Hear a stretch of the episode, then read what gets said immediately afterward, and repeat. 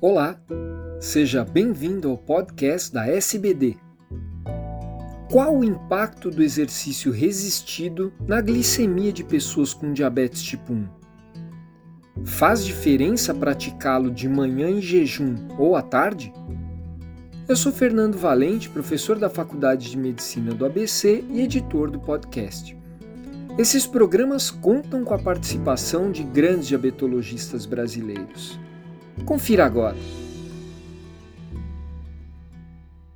Olá, eu sou o Dr. Wellington Santana, endocrinologista, professor adjunto da disciplina de endocrinologia da Universidade Federal do Maranhão e membro dos departamentos de diabetes tipo 1 no adulto e de diabetes, exercício e esporte da Sociedade Brasileira de Diabetes.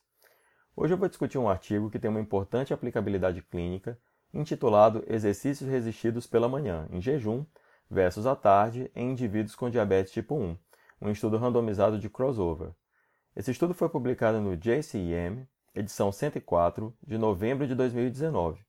O primeiro autor foi o Dr. Tog Eschig, da Universidade de Alberta, no Canadá.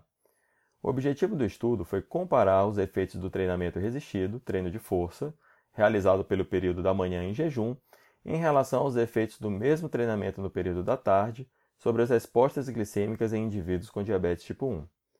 Os autores iniciam o artigo chamando a atenção de que os exercícios resistidos estão associados a pequenas variações nas concentrações de glicose, quando comparados aos exercícios aeróbicos, promovendo um perfil mais estável de glicemia uma hora após o exercício.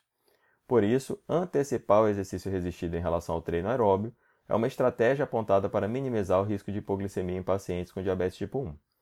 Entretanto, há carência de estudos que avaliam o impacto do horário do treinamento resistido sobre a glicemia.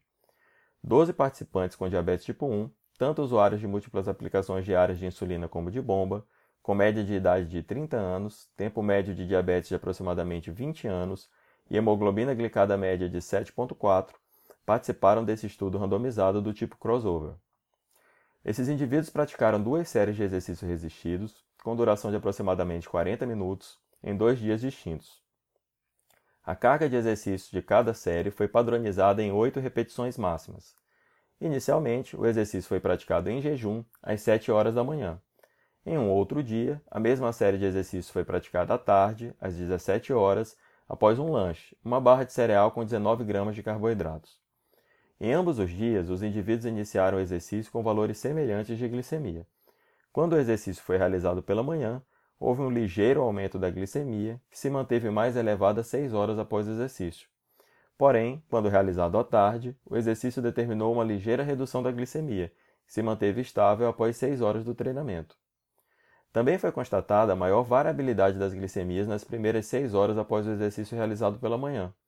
O surgimento de hipoglicemia não foi diferente em quem praticou o exercício pela manhã ou à tarde, mas a hiperglicemia foi mais comum nas seis horas que se seguiram ao treino matinal. Com base nesses resultados, os autores sugeriram as seguintes orientações práticas. Quem percebe uma tendência à hipoglicemia durante o treinamento de força deve optar por executá-lo preferencialmente pela manhã. Por outro lado, quem percebe maior tendência à hiperglicemia após o exercício resistido deve realizá-lo preferencialmente à tarde. Conhecer essas particularidades do exercício resistido nos ajuda a entender por que a glicemia às vezes se comporta de maneira tão distinta durante e após os treinos. Assim, endocrinologistas e pacientes podem agir por antecipação, planejando a melhor estratégia para explorar ao máximo os benefícios que o treinamento de força pode oferecer. Obrigado pela sua atenção.